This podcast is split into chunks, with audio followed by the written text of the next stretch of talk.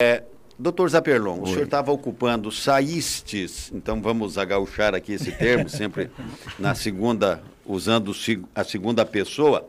O, o vamos para a terceira. O senhor saiu da, da, da, da prefeitura, algum motivo uh, alegado? O que, que houve? Não, doutor Nelson, na verdade, uh, quando começou a pandemia, em, eu estava vinculado, estou vinculado ao curso de medicina da Unila, trabalho no municipal, no COST, tem atuações é, é, como médico no, no, nos serviços, né, com os alunos, com os residentes.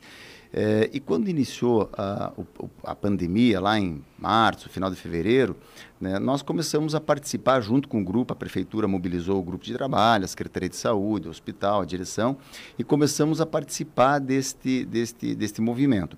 É, eu não, eu não, até eu, acho que uma ocasião comentei, inclusive com o Nélio, eu não, eu não cheguei a ocupar cargo, não tive nomeação, não tive nada, não tive remuneração pelo trabalho específico na Covid, a gente continua atendendo os pacientes normalmente, né? É, mas a, a, contribuição era, era, era técnica, era voluntária nos comitês. Acabei, é, é, acabou ficando um título de, de, diretor médico da Covid, mas foi um título que nasceu aí da, da, da, do pessoal, porque você vai ficando uma referência, vai conversando sobre os assuntos e vai mobilizando. Nós tivemos uma, uma, uma foi uma experiência muito bonita. É, o curso de medicina foi muito, muito parceiro né, da prefeitura e da cidade e participou participou muito da, da, da atenção à, à pandemia. É, nós fomos um dos poucos cursos de medicina do Brasil que não suspenderam as atividades dos alunos do internato. Os alunos do internato são os alunos do quinto e sexto ano, e que trabalham já nos serviços, na linha de frente. Né? E nós entendemos que não havia sentido, são profissionais que estão se formando ali há um ano, dali a dois anos, um ano e meio, meio ano, serem retirados do serviço em função da, né? Uma vez que a prefeitura precisava, o hospital precisava, disponibilizou a eles recursos de equipamentos de proteção individual e eles deram contribuições importantes. Depois o próprio governo federal acho que lançou o Brasil Conta Comigo, a prefeitura lançou programas e esses alunos participaram de barreiras sanitárias naquele momento, participaram de, é, do serviço de central telefônica, de teleatendimento. A telemedicina foi um processo que é, uma docente nossa lá, a professora Flávia, é, é junto com o pessoal da, da tecnologia de informação colocou para funcionar no município. Então foi uma, uma, uma ação muito, muito é, é, importante, conjunto de todas as frentes que responderam né, a, a, esse, a esse chamado. E aí eu fiquei um tempo, uh, acabei ficando um pouco referência em relação a algumas coisas, mas é como se fosse um, um título pro bono aí de... Né? E depois de agosto eu deixei é, essas questões específicas da Covid né, é, e continuei com as minhas atividades normais, com ensino, ainda trabalho é, em setores da Covid hospital, ainda a gente passa visita, discute algumas rotinas, né, eu continuo uh, lendo, estudando uh, sobre a questão, uh, as questões relacionadas a isso, porque eu acho que essa pandemia, pela, pela, pelo impacto nacional e internacional, na verdade, que ela causou, ela trouxe grandes questões para a ciência, para a medicina, para avanço, não só na questão, é, vamos dizer assim, é, natural da ciência biológica, natural, de vacinas, ou de anticorpos, ou de infecções, ou de vírus, mas também reflexões sobre o papel de cada um na sociedade, das redes sociais, das responsabilidades, de como lidar com o conhecimento, né? É, da angústia que isso nos gerou de estar diante de uma situação potencialmente perigosa e simplesmente nos depararmos com um não ter o que fazer para prevenir, por exemplo, a gente via muito essa angústia, né? Eu estou com Covid, mas o que, que eu faço? Olha, espera. Não, mas eu vou ficar. A gente hoje é, é, criou um, um, entendimento que é, nós nos, nos, desenvolvemos tanto do ponto de vista científico e tecnológico que parece que tivemos dificuldade em aceitar limites. Não tínhamos o que fazer. Né? Tínhamos que tomar sintomáticos e aguardar a evolução da doença. Né? É, era uma, é, uma, é uma doença que tem se mostrado uh, uh, é, é, como uma, uma roleta russa. Nós vemos pacientes, às vezes jovens, evoluindo de forma mais grave, pacientes mais idosos que evoluem bem.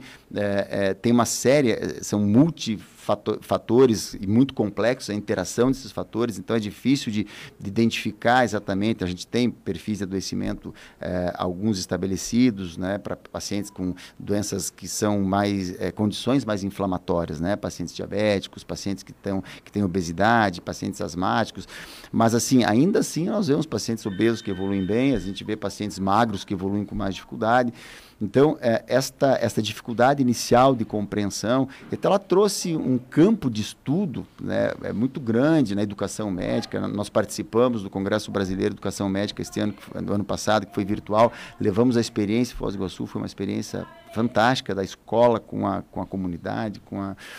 Então eu tenho acompanhado, tenho discutido. Doutor Luiz, desculpa interromper. Por favor. É, é, é, dentro disso que o senhor aí não, não é só força de expressão, porque possivelmente em algumas oportunidades o senhor teve 24 horas é, do dia à frente do Covid.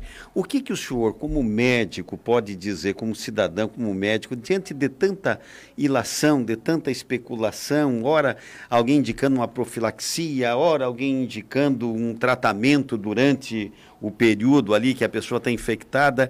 O que, que dá para dizer assim, isso é mais mito, isso aqui é mais verdade? O que, que dá para a gente tirar disso? Olha, doutor Nelson, o que nós temos visto, eh, os estudos, as evidências têm mostrado, eh, houve muita divisão, inclusive, na classe médica, né, e nós defendemos durante todo o, o transcorrer eh, desse momento de que, olha, ah, é preciso que, os, que é preciso reconhecer que não há nenhuma evidência comprovada de que os tratamentos profiláticos, o uso da ivermectina, naquele tempo a hidroxicloroquina ou outras é, possibilidades, tenham trazido redução de casos graves.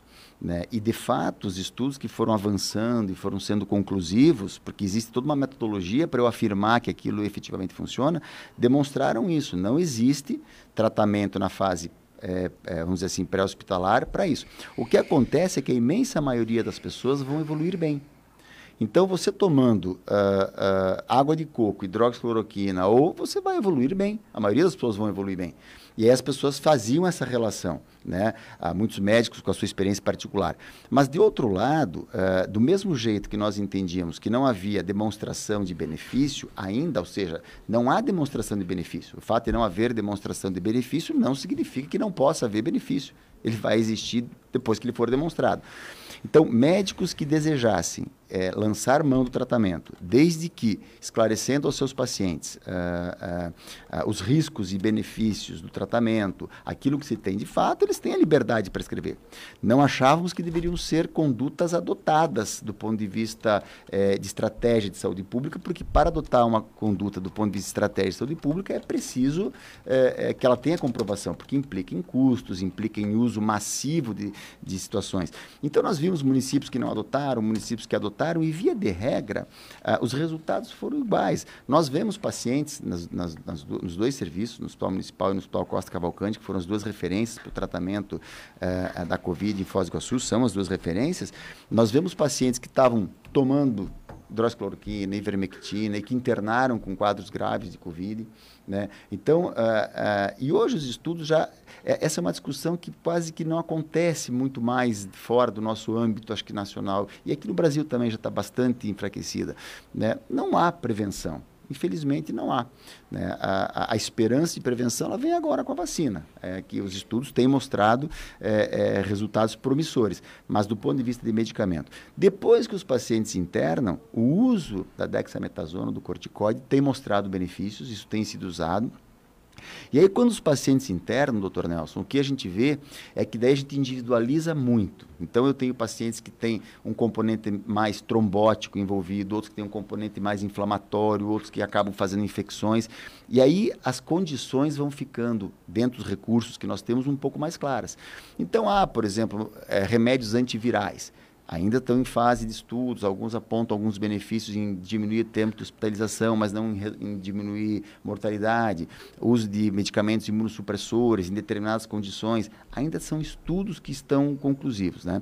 Uh, uh, o que a gente tem uh, observado, e quando a gente vê documentos das sociedades de especialidade nacionais e internacionais, é que nós precisamos de um bom sistema de suporte. Essas pessoas que vão precisar de tratamento intensivo, elas precisam ter um bom atendimento precoce, rápido do ponto de vista de acesso ao serviço de saúde, leito, eh, um respirador, um bom respirador, manejo dos seus parâmetros.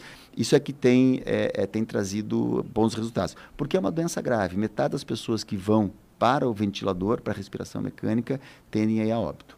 O Nélio, você que pergunta. Pois não, o doutor Sérgio Pelon é, é fazer aqui uma rápida retrospectiva, e o ouvinte sabe bem disso, mas lá em março foi o grande susto. Aí a decisão foi fecha tudo, fica todo mundo em casa, tranca tudo e a opção foi vamos estruturar o sistema de saúde, vamos estruturar o hospital, vamos fazer um atendimento centralizado nesse, nesse momento, concentrado num lugar. E a minha percepção é que não era uma questão, ou não é ainda hoje, uma questão de que vamos ter ou não casos. Era uma questão de evitar óbitos, evitar mortes. Nesse sentido, eu tenho me deparado com a pergunta do aumento do número de óbitos em Foz do Iguaçu. Não estou me referindo ao número de casos. O número de casos vem por causa das festas clandestinas, veio por causa das eleições, veio por abertura da ponte, veio por, por mau comportamento e assim por diante. Mas o número de óbitos comparado com o número de habitantes, comparado com qualquer situação, cresceu muito. Por exemplo, no mês de dezembro, em relação a novembro, nós tivemos só 6% a mais de casos. Dezembro, 6% a mais do que novembro, mas tivemos 71% a mais de óbitos. Nós tivemos em relação a novembro comparado com outubro, 93% a mais de casos e só subiu 9% de óbitos. Então alguma coisa está é, atravessada, tem alguma coisa que não está legal. Nesse sentido, o que é que, com toda a sua experiência e vivência dentro do quadro, o que é que acontece aqui em Foz do Iguaçu para termos um número de óbitos expressivo?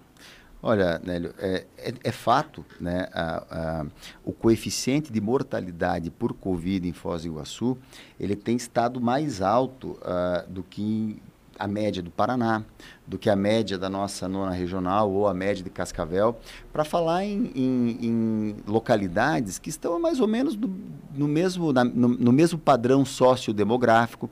Então, por exemplo, você poderia dizer assim, olha, se eu tenho uma cidade com muitas pessoas de idade, né, a tendência é que a Covid tenha uma, um coeficiente de mortalidade maior do que numa, numa cidade de jovens. Então, na Europa, lá na Itália, países que são mais envelhecidos. Mas Foz do Iguaçu tem em torno, acho que de 7, 8%, não lembro esse dado atualizado, da sua população acima de 60 anos.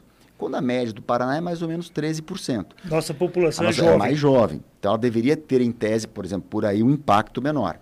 Uh, o coeficiente de mortalidade é, ele é interessante porque é, e ele é acumulativo, ele vai crescendo porque o número de óbitos é acumulativo e, e, e, ele divide isso pela população.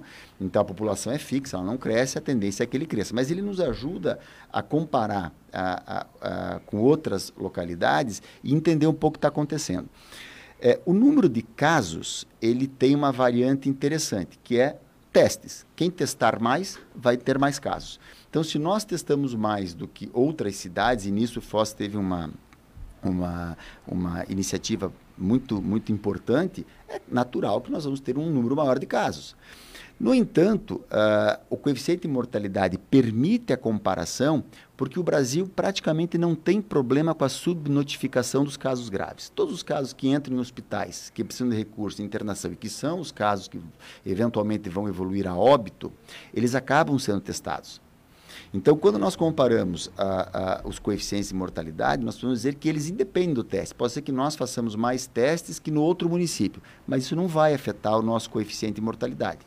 O que vai afetar o nosso coeficiente de mortalidade é efetivamente. Afetaria se você estivesse tendo óbitos sem diagnóstico. Mas acho que no Brasil, sobretudo na região sul, na, no, no, no, sudeste, nós estamos tendo diagnóstico desses óbitos.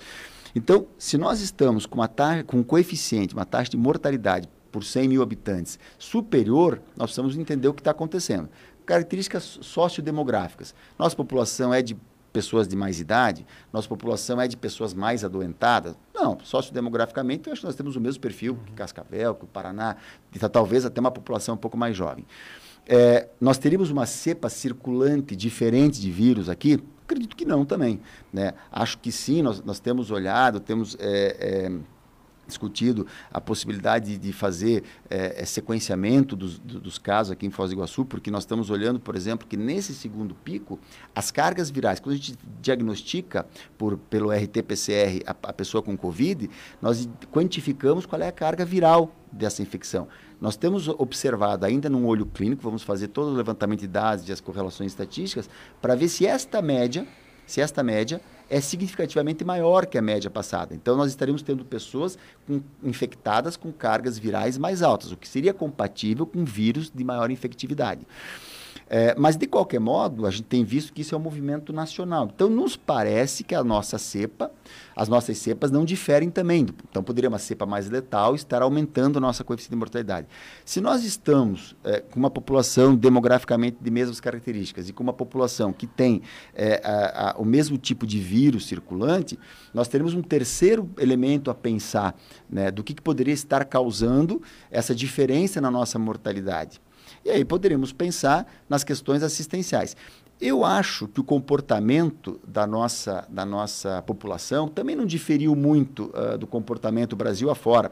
Até o contrário, eu vi um post esses dias na internet. A, a, a minha mulher ela, ela estudou oito anos em Manaus, ela fez o doutorado todo lá no Instituto eh, Nacional de Pesquisas Amazônicas e ela conhece muita gente, tem visto muita gente falecer, amigos, pesquisadores, é uma coisa muito triste.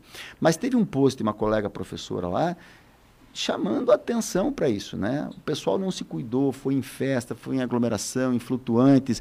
Então, assim, é, eu acho que a nossa população está é, dentro da média, até uma média mais, mais tranquila em relação a isso. É, é, então, é, o que, que eu acho que nós temos é, que analisar? Né? Como é que está a organização da nossa, da nossa, da nossa assistência? Quando eh, inicialmente a doença começou, se você lembrar, de 13 de março a 13 de 17 de abril, não lembro as datas, mas nós ficamos um mês com a cidade em lockdown, fechada. Comércio, era só mercado, farmácia, as pessoas não circulavam, todo mundo com medo, né, todo mundo preocupado com isso.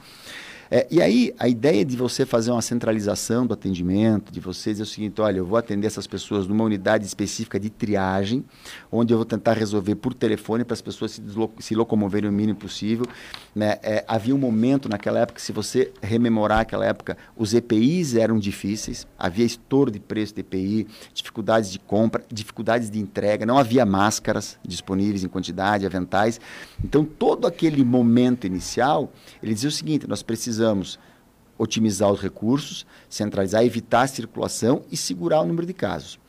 A pandemia tem um comportamento dinâmico. Né? As pessoas foram cansando do isolamento, os casos caíram, a percepção de medo diminuiu, né? a percepção de medo das pessoas diminuiu. É, é, então, todos esses elementos e as mudanças, elas a, promoveram o quê? Um relaxamento, o comércio voltou, a cidade voltou ao normal, a ponte abriu, as coisas, enfim, elas tiveram uma, um retorno a uma normalidade um pouco mais próxima daquilo que a gente tinha antes da pandemia. É, e aí a gente precisa rever as estratégias. É, talvez, no momento em que eu não tinha circulação, eu centralizar fosse uma estratégia. Hoje eu estou com bares, restaurantes, tinha até boates tempo atrás abertas, quer dizer, eu tinha uma circulação, transporte coletivo, ou seja, havia circulação de pessoas e de vírus. Talvez a estratégia mais precisa agora fosse ampliar o acesso das pessoas a esses pontos de atendimento. Por quê? É, porque quando eu centralizo, é, é, eu crio uma dificuldade. A maioria dos casos ela é, ela é benigna. Eu estou em casa, levantei com um pouco de dor de cabeça e perdi o olfato. Será que é Covid? Será que não é? Em 10 horas melhorou? Acho que não é. Ah, não vou lá naquele lugar no centro, vou pegar uma fila, vou coletar o exame. Muitas pessoas têm colocado que elas têm medo de ir ao serviço, porque, de fato, esse medo das pessoas ele é pertinente. Né? Evite ir a um serviço necessariamente, que você corre o risco de se infectar no serviço. Né? Então as pessoas evitam. E aí essa pessoa teve um quadro de Covid e não fez o diagnóstico. Não ficou em isolamento, não ficou, acabou circulando, acabou. Se ela tem a possibilidade de, numa proximidade mais perto à casa, descentralizada, fazer este, esta coleta, o que significa? Eu diagnostico os casos no intervalo de tempo mais próximo entre o início dos sintomas e o diagnóstico. Então, se o início dos sintomas é no segundo dia e o diagnóstico no terceiro, eu ganho sete dias, pelo menos, que a pessoa estaria transmitindo com a pessoa isolada. E tem estrutura para isso, doutor? Olha, doutor Nelson, eu acredito que sim.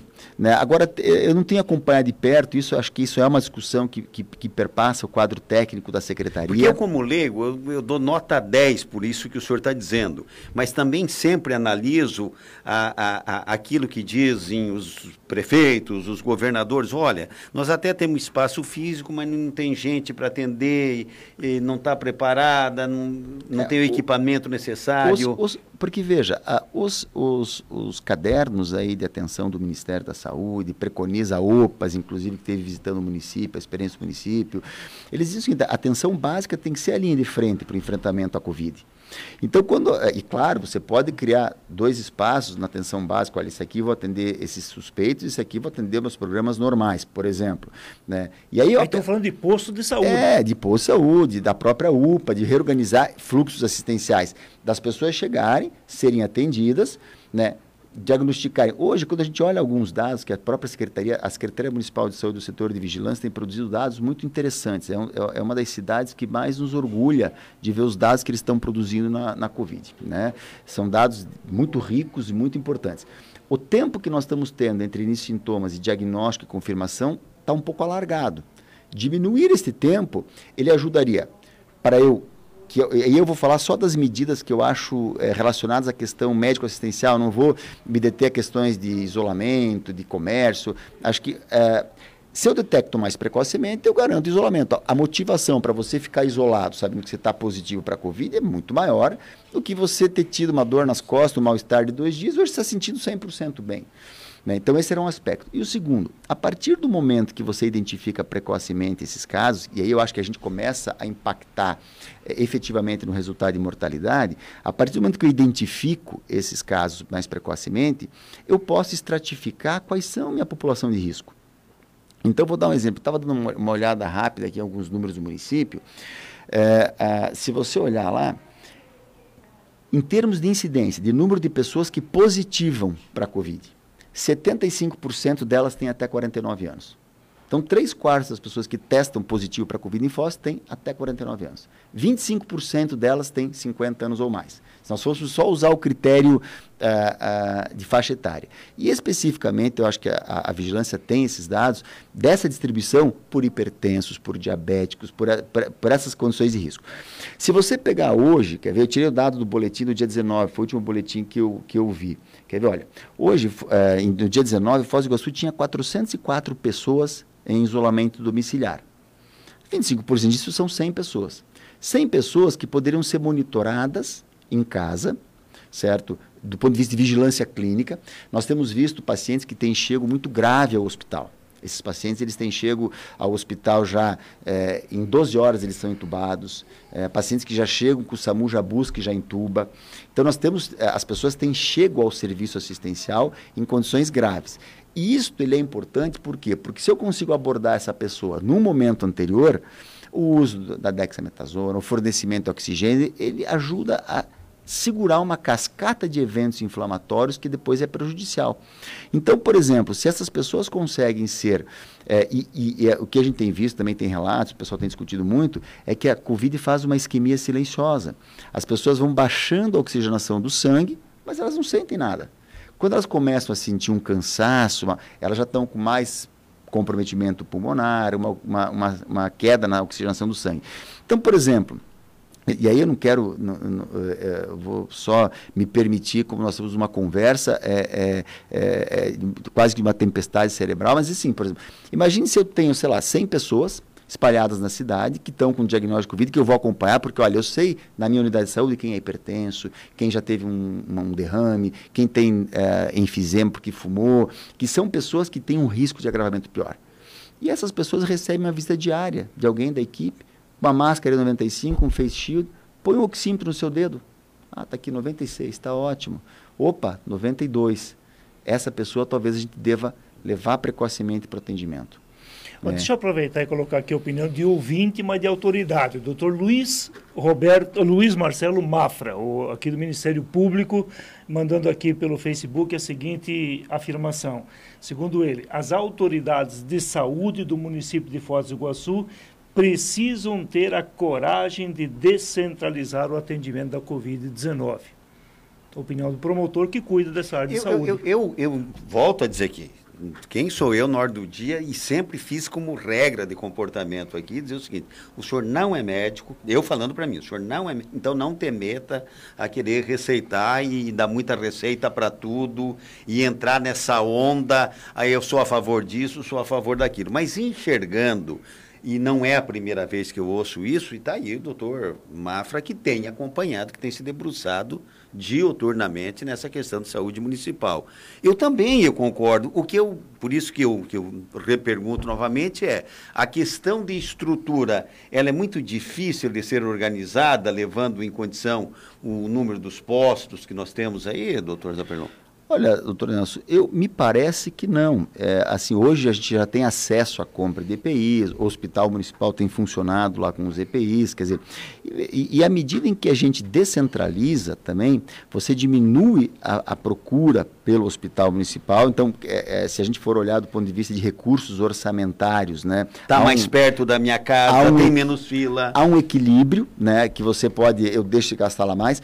As unidades, por exemplo, do Hospital Municipal, algumas delas originalmente pensadas para a Covid, como a triagem Covid, elas, elas não deveriam ter sido, uh, uh, elas, elas às vezes acabam por pela circunstância, né, é, funcionando como um pronto atendimento, mas elas não foram pensadas para um pronto atendimento elas foram pensadas para ser uma triagem, que é diferente um pronto atendimento. Ela requer, é, tem requisitos diferentes. Então, é, talvez esses ajustes né, é, é, no fluxo de atendimento, talvez esses ajustes nos fluxos internos uh, uh, das áreas que atendem Covid, mas possam uh, caminhar no sentido de a gente retomar um resultado. Porque, veja, detectar precocemente para que eu minimize chance de contágio. É uma estratégia importante. Ao detectar precocemente, eu consigo vigiar clinicamente a minha população de risco.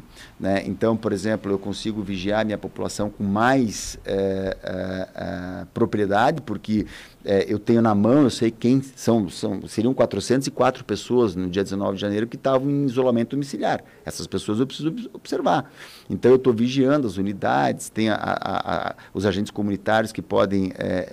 porque a gente tem que lembrar que a Covid é uma doença como é a tuberculose, é uma doença como é a meningite, é mas como qualquer outra. É, é infecto contagiosa, né, tem uma gravidade, enfim, é, a gente. Né, é, então, assim, eu consigo detectar precocemente, consigo fazer com que essas pessoas acessem mais rapidamente o serviço de saúde, e aí organizando internamente o serviço de saúde para que eles consigam é, dar uma, é, uma vazão melhor, porque também às vezes eu ponho no serviço terciário é, pacientes mais graves, com pacientes de gravidade intermediária, com pacientes que não estão graves, quer dizer, quando chegou num hospital, todo paciente ele é olhado primeiramente como grave.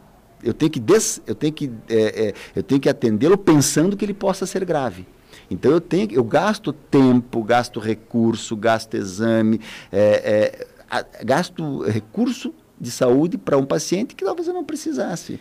Me diz uma coisa, doutor Zaperlon, eu, isso aqui deu pano para manga e com certeza o senhor tem conhecimento é, de um médico aqui de Foz do Iguaçu, né, dizendo que ele é cardiologista, e o que, que me chamou a atenção? Eu não quis entrar na cloroquina, na, na enfim, na invermectina, uh, para dizer que ele tem razão ou não. Mas, mas, o que me chamou a atenção dele dizer o seguinte, do comportamento dele, do olhar clínico dele enquanto médico, de dizer o seguinte: qualquer paciente meu que eu atendo, que chega até mim apresentando minimamente os sintomas, né, que são característicos de quem está com Covid, não precisa ter todos, né, somados juntos ali, mas uma forte dor de cabeça, coriza, ardência no olho, como diz o senhor, dores no corpo, né, não precisa ter todos esses. Ele diz o seguinte: para mim tem Covid e eu já começo a tratar como tal para depois aguardar 48 horas o resultado.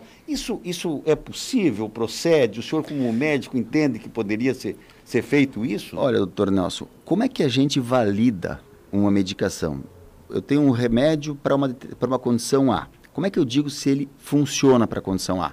Eu conduzo um estudo duplo cego, randomizado, eu aleatorizo os pacientes e eu dou para os pacientes de um grupo o remédio e para os pacientes do outro grupo o placebo. No entanto, os pacientes não sabem se estão tomando remédio ou placebo. Os médicos não sabem se estão dando remédio ou placebo. Por quê? Porque o placebo gera sim um efeito. 30%. As pessoas quando prescrevem uma medicação com efeito, é o efeito placebo. Então, na prática individual de consultório, né, é, o médico convencido da eficácia da medida que ele está tomando, o paciente com, com, é, é, é, convencido da eficácia do medicamento que toma, isso gera um efeito positivo. Mas para eu dizer que aquilo é efetivamente atribuível ao, à substância química que eu estou testando, eu precisaria compará-la com nada. E nesses casos, o médico está dando para todos, ele não está comparando com nada. Então, assim, quando, quando, quando a gente observa e interna inúmeros pacientes que estavam tomando ivermectina, azitromicina, que estavam tomando vitamina D, zinco, tá, a gente interna todos os dias. Aí dizia, como é, como é que ficam esses que estavam tomando? Aí não, é que não começou a tomar no começo. Né? É que não começou a tomar. Veja, a doença tem fase, a replicação viral, a resposta inflamatória, e essas fases não são lineares e não são iguais para todas as pessoas. Por isso que os estudos, eles depois de fazer essa, essa seleção entre quem toma o remédio, quem toma o placebo, que ninguém sabe quem está tomando o quê, aí tem que fazer a validação estatística. Eu tenho que dizer se efetivamente, do ponto de vista estatístico, aquele efeito foi causado pelo remédio ou pode ter sido obra do acaso, que ele também pode ter sido obra do acaso. Aí eu digo. Agora, eu entendo que diante da, da, da gravidade, diante da, da, da, da, insegurança, eu tive Covid em agosto, doutor Nelson. E eu lhe digo que eu não tive nenhum sintoma respiratório, graças a Deus não precisei internar, fiz seis dias de febre, mas o que me fustigou da Covid foi o medo. Foi o medo. Eu sabia que a gente do sexto, sétimo ao décimo quarto dia, a gente, é o tempo que a gente vê que os pacientes pioram.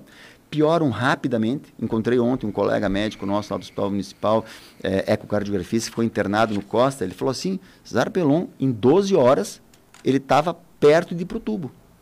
Então, isso nos, nos, nos, nos, E aí a gente pensa, né? Você no desespero, se alguém disser para você, olha, que botar o pé na, na salmoura vai ajudar, você põe o pé na salmoura.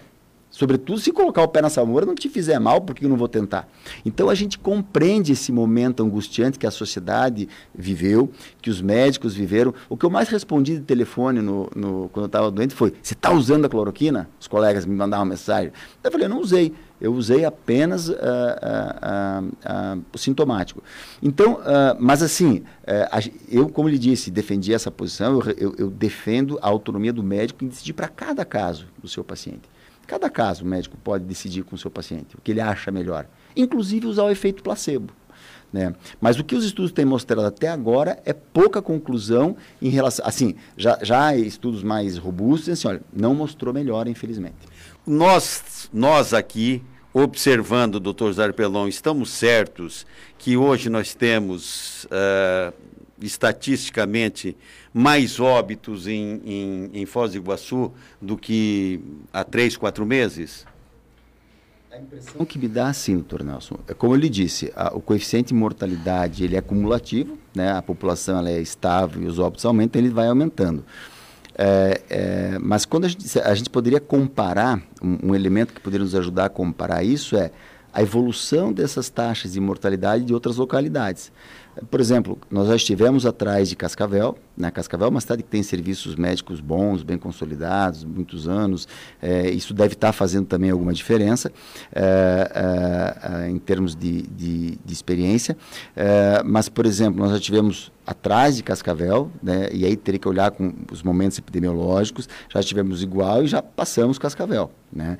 É, então, hoje, por exemplo, Foz tem uma, uma uma taxa de 123 do dia 19, eh, eu calculei rapidamente, né, e aí precisa ver porque a, a, a, o, esse, essa variável vai impactar no, na população. Então, às vezes a pessoa usa IBGE 2020, projeção, IBGE 2019, censo 2010, mas basicamente Foz estava com 123, Cascavel 76. Né? E aí está corrigido pela população. Está 123 dos 76 em é, relação a quê? É, não, eu digo, são, Foz tem 123 óbitos por 100 mil habitantes. Cascavel, 76,2 óbitos por 100 mil habitantes. Né? Então, corrigido pela população, nós, nós temos absolutamente mais é, é, é óbitos do que é, Cascavel. Claro, fosse, por exemplo, uh, uh, e aí tem um detalhe, a nona regional de saúde, esse é um detalhe é, que a gente precisa pensar. Ah, obviamente que cidades menores, elas terão é, é, é, menos casos, mas, embora tenham menos casos, Né? Ah, nós temos aí uma média de uns 150 mil habitantes, tirando Foz do Iguaçu, dos municípios que compõem a regional e que se socorrem aqui com Foz do Iguaçu. Eles estão com 77,2 por 100 mil. Né? É, uma coisa que poderia explicar isso, e a gente até conversou numa, numa reunião com a Vigilância Epidemiológica, é se talvez não tivéssemos pessoas é, que não são de Foz dando endereço de Foz. Ah, estamos atendendo paraguaios que dão endereço de Foz, mas não são daqui. Aí isso bagunçaria esse número. Mas pelo que a gente é, levantou da informação da própria vigilância, em umas reuniões, não. Eles têm, a vigilância tem feito um trabalho de identificar, estudar óbito por óbito, é, fazer a correlação. É, pois é, mas vem cá, doutor Zaperlon, vem cá, tia, como diz os gaúchos. Num, num caso como esse, eu, eu, eu particularmente, estando lá num seja ocupando o cargo que fosse lá no hospital, o mais singelo que fosse, não, não é de se ter a curiosidade de dizer o seguinte: escuta, por que, que vocês aí estão dizendo que morre 70 a cada 100? E por que, que nós morremos 100 a cada X? Por que está morrendo menos? Vocês estão registrando? Vocês estão dando um outro diagnóstico? Que tipo de tratamento vocês estão fazendo? Como é que vocês estão contando isso? Isso não é, é um pouco de vaidade de não fazer isso? O que, que é? Olha, doutora, Que, não... como diz o senhor, o senhor fez uma explicação. Nós estamos aqui a 100 quilômetros, 140 quilômetros de Foz do Iguaçu, e não me parece que tenha uma população tão diferente lá do que aqui, que o jovem lá é, é, tem uma característica diferente do nosso, que o nosso idoso tem uma característica diferente dos deles. Nós podemos dizer assim, uma cidade um pouco mais alta, que venta um pouco mais, e talvez um pouco mais fresco que Foz do Iguaçu. Mas duvido que isso impactaria em termos de pandemia né? Duvido Exato. que isso impactaria em termos de pandemia. Mas tem gente que, que tem gente não. O ministro da Saúde disse que esse, a situação do Amazonas tem a ver com o tempo agora. Com as chuvas e, e não, não, não, não, não, época. não. Em Manaus chove todo dia é. desde que inventaram Manaus. É. Tá, então vamos. Pois é, então nessas coisas, voltando aqui para a nossa paróquia, doutor Zaperlon, eu, eu, eu, eu não quero criticar, mas eu digo o seguinte, mas espera aí, tem uma coisa errada. Tem, tem, tem, um número, e não é um número insignificante. Não, Nelson, você está me trazendo aqui é, mil, lá foi 999. Claro, daí não tem claro. diferença alguma. Né, a ser considerado. Mas quando a gente observa no decorrer do tempo, olha, lá está morrendo menos gente que, que é? É o atendimento, é o medicamento, é o local onde ele está internado, é o recurso mecânico, que é melhor do que aqueles que nós temos, que também não me parece que, que sejam melhores, não sei. Olha, doutora, o senhor está absolutamente correto, até porque se eu tenho, se eu lido com o mesmo problema e, e, e outra prefeitura, outra secretaria, outro hospital lida com o mesmo problema e tem um resultado melhor, é natural, eu vou, vou querer copiar. Assim como se eu tivesse o um resultado melhor, estaria franqueando, para porque nós estamos falando em termos de, de, de interesse público, de vidas. Né? É, do ponto de vista geral, eu acho que a cidade de Foz do Iguaçu respondeu muito, muito bem do ponto de vista dos investimentos. Né? É, eu não tenho vinculações nem políticas e nem cargo, nem nada, mas é, eu acho que essa ressalva a gente precisa fazer. O prefeito Chico Brasileiro, ele não poupou esforços uh, do ponto de vista de prover os recursos uh, uh, necessários que foram demandados a ele para fazer o atendimento. Né? Equipamentos, o hospital eh, adquiriu camas, equipamentos, teve EPI tem EPI no hospital, a estrutura, as escalas que lhe pediram de profissionais foram abertas, de recursos humanos. Então, todas essas questões a, a prefeitura atendeu, proveu. Isso uh, nós precisamos analisar o que está acontecendo, o que, que, nós podemos melhorar, a, a rever a estratégia de descentralização, né, é, que eu acho que o Dr. Mafra coloca de forma muito, muito, muito correta, né, precisa rever. Né, entender que essas condições são absolutamente uh, uh, uh, dinâmicas, né, e que elas vão, por exemplo, nós estamos, como eu, eu, falei um pouquinho antes, né, a gente conversou ontem com o pessoal do Laboratório de Biologia Molecular, nós estamos tendo cargas virais mais elevadas nessa segunda leva. Ou seja, nós estamos botando a esperança na vacina, estamos imaginando que vão, vai haver vacina para todo mundo e que talvez o segundo semestre adentre numa nova, numa nova perspectiva. Mas nós também temos que pensar com a possibilidade de que não né, de que não tenha vacina, ou de que a vacina não seja eficaz, totalmente eficaz, ou de que surjam novas variantes, e que a gente vai precisar continuar a lidar por, com isto por mais algum tempo. Né? É, e aí sim, aí o senhor está coberto de razão. Precisamos é, olhar o que a cada dia, a cada instante, o que está sendo feito, o que, que a gente é, pode melhorar, o que pode reorganizar, né? olhar os dados, tirar uh, uh, as lições esses que esses dados podem nos dar e ir corrigindo as rotas. Né? Tá, mas eventualmente, por que não se faz isso? Não tem um comitê Quer dizer, não é um grupo de pessoas que toma decisões ou está muito centralizado em alguém que impede essas ações? Olha, Nélio, eu não sei, eu ainda tenho participado de um grupo técnico da secretaria, da prefeitura, que tem é, reunido. É, agora houve essa, essa mudança também né, de comando, de gestão, que é um novo momento. Uh, isso dá um certo final de ano, dá um certo hiato aí, mas isso vinha de alguma forma sendo é, é, discutido até o final do ano passado. É, do hospital eu não tenho mais participar dos grupos e comitês, eu não sei como anda uh, essa questão internamente. Agora, deixa eu fazer uma, uma pergunta para o senhor aí que me chamou, até comentei aqui antes de começar o programa.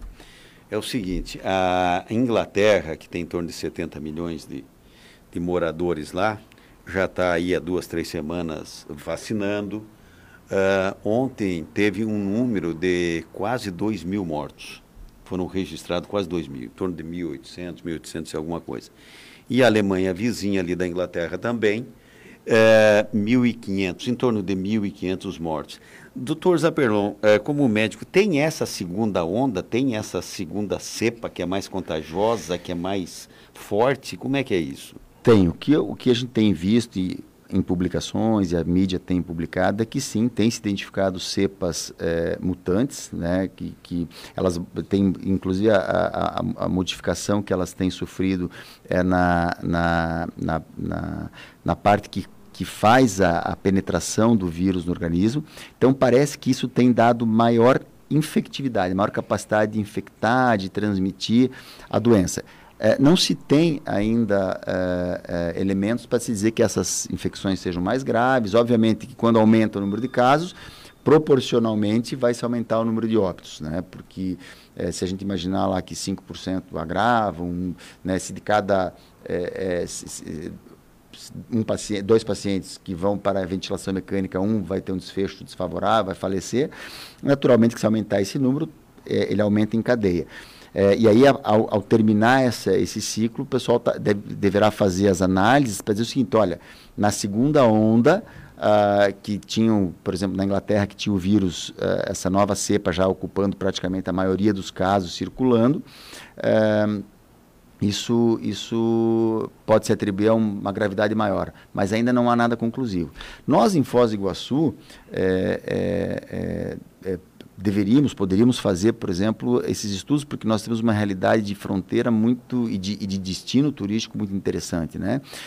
O Paraguai, a, a, ligação entre a gente, nós temos a questão das, das, das nossas etnias. Então, hoje menos, você tem ligação com o Oriente Médio, com China, com o Oriente Médio, é, muitos turistas, nós, nós vira e mexe temos é, é, americanos internados no hospital municipal, deve ter no COS também, então isso denota que a nossa região tem uma, uma pode ter uma circulação de, de variantes interessantes também, né, mais variantes. Agora, ainda não sabemos né, se, é só, se é só resultado do aumento de casos, e proporcionalmente aumenta óbvio se a variante está sendo mais. Mas as atuais vacinas elas combatem essa nova cepa também?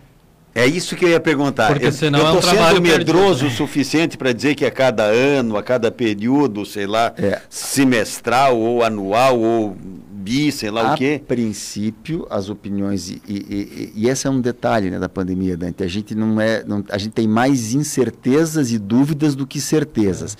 É. Né? É, e aí todos os, que, todos os que trabalharem com muita certeza para qualquer lado têm uma chance maior de errar. O que, o que os especialistas têm dito é de que não, de que ela não deve, não deve, ela deve responder a essa nova, essa, a essas mudanças que estão acontecendo a princípio. Né? É, a vacina do, do Butantan, e aí eu vou entrar numa seara que não é muito, muito minha, minha praia, é, é, a vacina pegou o vírus inativado. Então, as mutações, elas acontecem em pequenas partes do vírus, no né? corpo do vírus. É, pequenas assim. partes. Uhum. a maioria continua igual. Então, teoricamente, a gente recebe a vacina do, uh, do vírus inativado, tem todas as proteínas do vírus que sensibilizam, que quando um vírus, mesmo com uma mutação em determinada parte, ele entre, a outra parte, ela preserva as características e você estará imunizado. Uh, as vacinas novas de RNA mensageiro, da Oxford, da, acho que da é, Moderna, elas trabalham um pouco mais essas, essa, algumas delas são feitas com base nessa proteína spike, mas assim, a princípio eu acho que não, é, eu também quero ser otimista, né? eu acho que não vai, não vai comprometer, né? o tempo dirá. O José Carlos da Vila Yolanda, está dizendo o seguinte, meu filho fez o teste na segunda e ontem testou positivo. A gente foi fazer os testes também, disse que não tem sintomas de Covid e não precisava fazer o teste é, de Covid. Olha, José Carlos, eu penso que, imagino eu, ser uma imprudência de quem está dizendo isso para o senhor, porque se o senhor estava convivendo com seu filho, o seu filho é, foi deu teste positivo, ele pode fazer. É, né, eu acho que ele haveria de fazer, ele com quem convive. Eu acho que estou certo, né, doutor Zapelon? Essa, essa é uma questão bem complexa, doutor Nelson. Por quê? É, o que, que a gente tem recomendado? Então, se na, no seu ambiente familiar alguém testou positivo, a recomendação da gente é que todos cumpram o isolamento. Né? Aí, mas eu vou ficar isolado sem ter, sem ter, sem saber se eu estou com Covid ou não? Por quê? Porque se o, se o senhor testar uh, entre, entre o tempo que o senhor entra em contato com o vírus, uh, a infecção e a manifestação dos sintomas, tem determinados espaços de tempo. Imagine que eh, o filho testou, uh, o senhor José Carlos testa amanhã. Testa o negativo. Mas ele já pode estar infectado, só que ainda não está tendo derramamento do vírus na, na, na orofaringe. O teste do RT-PCR é, o, é, aquele cotonete que ele capta material da, da orofaringe, da nasofaringe, e depois vai lá na maquininha para ver se tinha o vírus lá. É, ele tem uma sensibilidade, dependendo do, tempo que você coleta, a gente considera ótima, né, a janela melhor de coleta, entre 3 e 7 dias. Depois de sete dias, ele começa a dar mais é, resultados negativos. A gente tem pacientes que chegam, por exemplo, com muita dispneia, com no oitavo, décimo dia do sintoma, coleta deu negativo a gente mantém ele isolado. Por quê? Porque ele piora. Quando ele intuba, a gente coleta lá de dentro da árvore respiratória. Aí o resultado sai positivo. Pois é, mas, mas num caso como esse aqui, aqui o, o, o leigo, num caso como esse, não era para dizer o seguinte, seu José Carlos, vamos testar o senhor também. E se der negativo, o senhor vai voltar daqui quatro dias, cinco dias, é, para fazer um teste uma, novamente. Uma, uma possibilidade para o senhor José Carlos talvez fosse assim: olha, o senhor vai ter que ficar isolado, porque o, o negativo não lhe tira do isolamento. Ao qualquer sinal de sintoma, a gente testa. Até porque, por exemplo, todos os pacientes, quando a gente testa eles, além do isolamento, é, é, uma, uma questão importante é a vigilância clínica desses pacientes. É, então, é, é, talvez isso fosse uma, uma, uma, uma...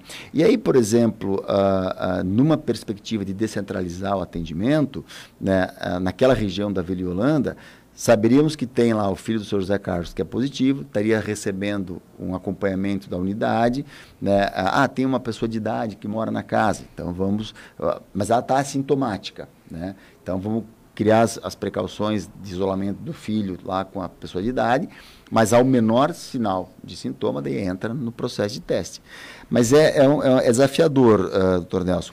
Claro que, claro que o que a gente tem visto na prática é difícil a pessoa fazer o isolamento sem uh, o diagnóstico.